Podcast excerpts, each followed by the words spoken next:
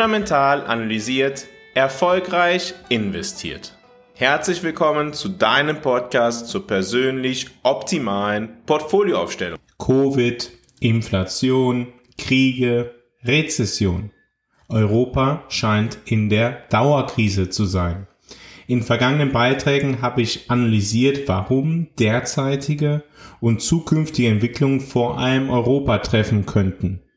Blicken wir jedoch auf die aktuelle Situation, erkennen wir, dass Europa jetzt bereits in die Rezession übergegangen sein könnte, wahrscheinlich übergegangen ist. Die größte europäische Volkswirtschaft, Deutschland, befindet sich bereits seit einem Jahr in einer wirtschaftlichen Krise doch auch insgesamt scheint die Eurozone in die Rezession gerutscht zu sein. Ohne dass dies große Anerkennung erfährt, ohne dass dies ein großes Thema ist, weder in der Finanzwelt noch in Europa selber. Doch dies sollte es sein, da Europa nach den USA und China der drittgrößte Wirtschaftsraum der Welt ist. Wir blicken heute auf die Entwicklung von Wachstum und Inflation in der Eurozone sowie auf die wichtigsten Indikatoren für den weiteren Verlauf. Im Anschluss fragen wir uns, wie immer, was das für unsere eigene Geldanlage bedeutet.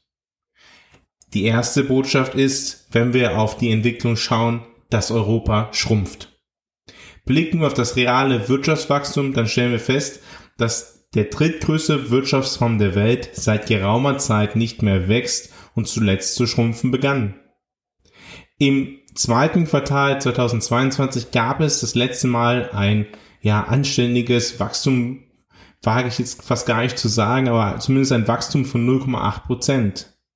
Danach gab es noch ein Wachstum von 0,3 Prozent im dritten Quartal 2022, dann zwei Quartale mit einem Nullwachstum, ein Quartal ähm, mit einem Wachstum von 0,2, das zweite Quartal 2023 und zuletzt ist die europäische Volkswirtschaft geschrumpft um 0,1 Prozent. Die Frage ist, ob dies ein einmaliger Ausreißer ist oder ob dies der Beginn einer längeren Schwächephase ist. Blicken wir dazu heute nachfolgend auf folgende Indikatoren. Einmal auf die Arbeitslosenquote, auf Unternehmensgewinne, auf Einzelhandelsumsätze, auf das Vertrauen der Verbraucher, auf den Immobilienmarkt, auf Zinsraten, auf Investitionsausgaben und auf die Auftragslage der Industrie. Beginnen wir mit der Arbeitslosenquote. Die Arbeitslosenquote liegt in der Eurozone bei 6,4 Prozent. Das ist der niedrigste Wert in diesem Jahrhundert. Dies könnte zu dem Gedanken verleiten, dass es um die europäische Wirtschaft gar nicht so schlecht stehen würde. Doch es gerade das Gegenteil war. Insbesondere nach einer stark inflationären Phase und vor dem Übergang in eine Rezession befindet sich die Arbeitslosigkeit gewöhnlich auf einem Tiefstand. Die Inflation hat den Einsatz des Faktor Arbeit relativ vergünstigt. In dem Moment, in dem über die Geldpolitik nun die Nachfrage reduziert wird und gleichzeitig die Arbeitskosten beginnen relativ zu steigen, wird der Einsatz des Faktors Arbeit unattraktiver. Eine besonders niedrige Arbeitslosigkeit ist also kein Beleg dafür, dass eine Rezession in weiter Ferne ist. Im Gegenteil, es ist typisch, dass zu Beginn einer Rezession die Arbeitslosigkeit niedrig ist. Der Arbeitsmarkt ist ein nachlaufender Indikator. Wenn der Arbeitsmarkt bricht, dann verschärft sich gewöhnlich die Rezession. Blicken wir auch auf Unternehmensgewinne. Beim Übergang von einer stark inflationären Phase, von der gewöhnlich Unternehmen in den Profitmargen profitieren, in eine Rezession sinken oftmals die Profitmargen. Blicken wir auf die Erwartungen beispielsweise der Deutschen Bank, dann sollen die Profitmargen in der Eurozone über die kommenden Monate ordentlich fallen. Das steht im Einklang mit einer sinkenden Inflation. Darauf kommen wir später noch einmal zurück. Insbesondere bei der Geldanlage müssen wir betrachten, dass Unternehmen in erster Linie von nominalen Werten abhängen. Wir persönlich können real auf Entwicklungen schauen. Aber Unternehmen müssen nominal Löhne zahlen und no nehmen nominal Umsätze ein. Daher kann in einer Phase mit 10% Inflation und 1% Wachstum das Gewinnwachstum von Unternehmen größer sein als in Phasen mit 2% Inflation und 3% Wachstum. Der Blick auf die Einzelhandelsumsätze wirft noch einen weiteren Fokus auf das Thema. Wollen wir analysieren, wo die Wirtschaft steht, dann lohnt ein Blick darauf, wie sich die Einzelhandelsumsätze entwickeln. In der Eurozone sinken diese nun bereits seit über einem Jahr jeweils gegenüber dem Vorjahr. Aber auch im Vergleich zu den Vormonaten sehen wir zuletzt eine Schwäche der Verbraucher. Beispielsweise im August 2023 sanken die Einzelhandelsumsätze gegenüber dem Vormonat um 1,2 Prozent. Das Verbrauchervertrauen hängt damit natürlich zusammen. Sinkendes Verbrauchervertrauen kann auf einen bevorstehenden Abschwung hinweisen, da die Verbraucher möglicherweise weniger geneigt sind, Geld auszugeben. Das Verbrauchervertrauen in der Eurozone ist bereits seit längerem auf Krisenniveaus. Im Euroraum wird das Verbrauchervertrauen durch die wirtschaftliche Einschätzung der Verbraucher gemessen und gibt den Grad des Optimismus den die Verbraucher in Bezug auf die Wirtschaft haben, an. Der Indikator für das Verbrauchervertrauen in der Eurozone wurde im Oktober 2023 mit minus 17,9 gemessen und das ist ein Wert, der auf Krisenniveaus ist, einer der niedrigsten Werte, die wir in den letzten ja, 20 Jahren gesehen haben. Allerdings war er, das muss man dazu sagen, im vergangenen Jahr noch tiefer Damals war er bei fast minus 30 und das war der tiefste Wert des ganzen Jahrhunderts bisher. Vergleichen wir die Werte beispielsweise mit der ja, der, der globalen Finanzkrise. Damals waren die Werte so bei minus 18 bis minus 22. Auf diesem Niveau befinden wir uns jetzt fast wieder. Oftmals hängt das Verbrauchervertrauen auch mit dem Immobilienmarkt zusammen. Da für viele Menschen das eigene Haus oder die eigene Wohnung der größte Vermögensgegenstand darstellt. Blicken wir beispielsweise auf die Immobilienentwicklung in Deutschland, dann stellen wir fest, dass die Immobilienpreise um fast 10% gegenüber dem Vorjahr gefallen sind. Der größte Fall von Immobilienpreisen, den wir bisher in diesem Jahrhundert gesehen haben. Die Verbraucher fühlen also auch, dass sie ärmer geworden sind. Ein anderer Indikator für eine bevorstehende Rezession ist eine invertierte Zinskurve. Dazu blicken wir einmal auf die deutsche Zinskurve. Diese ist seit circa einem Jahr invertiert. Doch die Inversion der Zinskurve beginnt sich aufzuheben. Historisch gesehen ist dieser Moment eng mit dem Beginn einer Rezession verbunden. Der Kapitalmarkt preist damit nun weniger, dass das langfristige Zinsniveau niedriger als das kurzfristige Zinsniveau sein wird und damit antizipiert er schon, dass Zinssenkungen wieder näher sind. Ein wesentlicher vorlaufender Indikator für die zukünftige wirtschaftliche Entwicklung sind Investitionsausgaben. Um diese zu approximieren, können wir auf das Wachstum der Kredite in der Eurozone schauen. Dieses ist auf 0,8 Prozent gesunken. Um das einmal zu vergleichen mit vorherigen Werten, im Jahre 2022, Mitte 2022 lag es noch bei über 4% und blicken wir relativ weit zurück aufs Jahr 2006, da kommen wir auf Werte von ungefähr 10%. Der Wert von 0,8% ist auch jetzt wieder einer der niedrigsten Werte im Jahrhundert, nur in zu Zeiten der Eurokrise, insbesondere in den Jahren 2013, 2014, da war das Kreditwachstum sogar noch niedriger, bei 0% teilweise war es sogar negativ. Blicken wir auch auf das Wachstum der Kredite an Unternehmen, dann stellen wir fest, dass diese nur um 0,2% gestiegen sind, also noch geringer.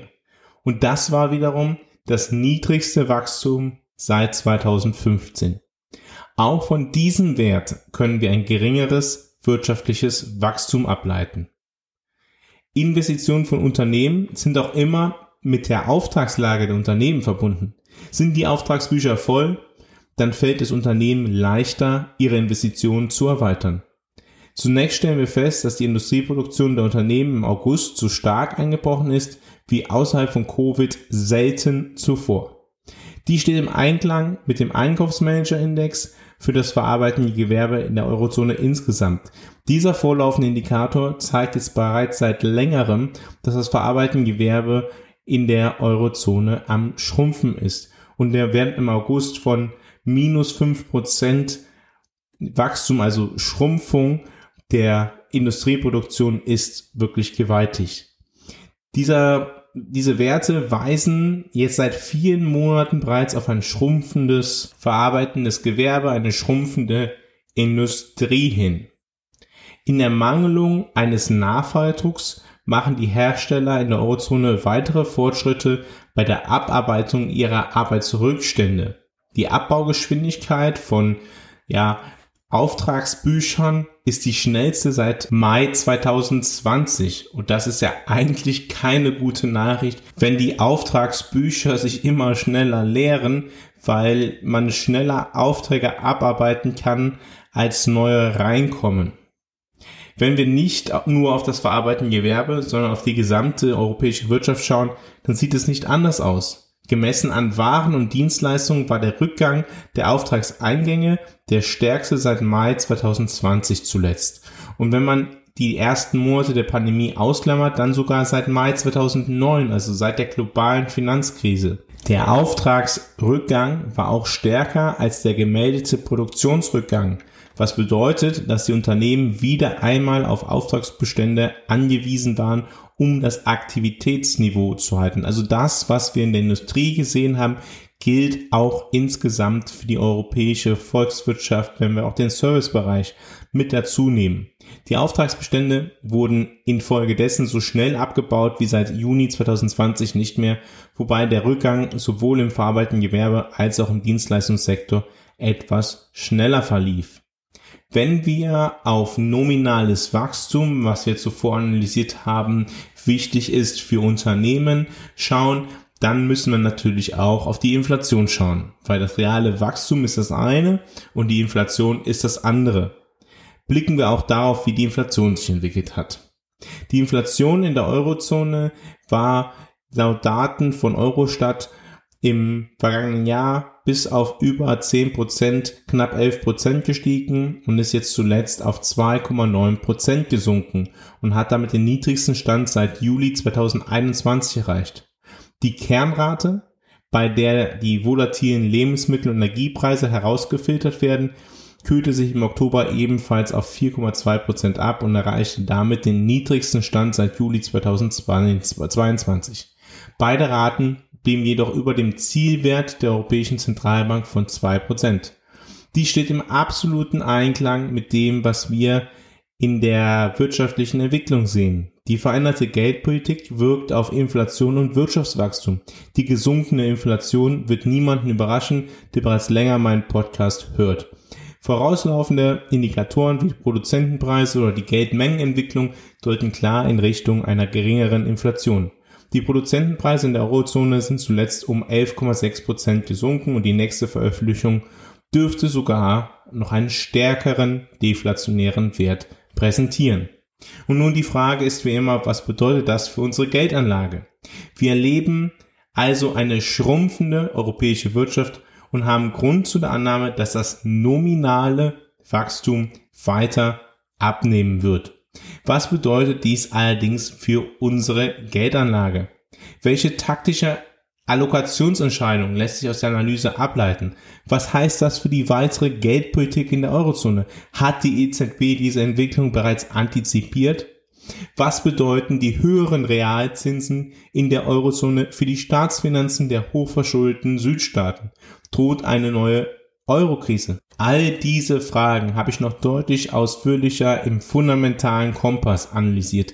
Der fundamentale Kompass erscheint jede Woche am Donnerstag unter fundamentalanalysierte.substack.com.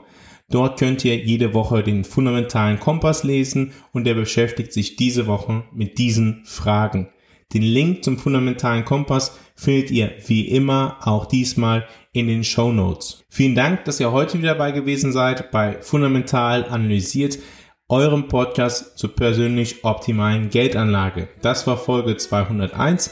Ich freue mich, wenn ihr in der kommenden Woche auch wieder dabei seid, wenn es wieder heißt, fundamental analysiert, erfolgreich investiert.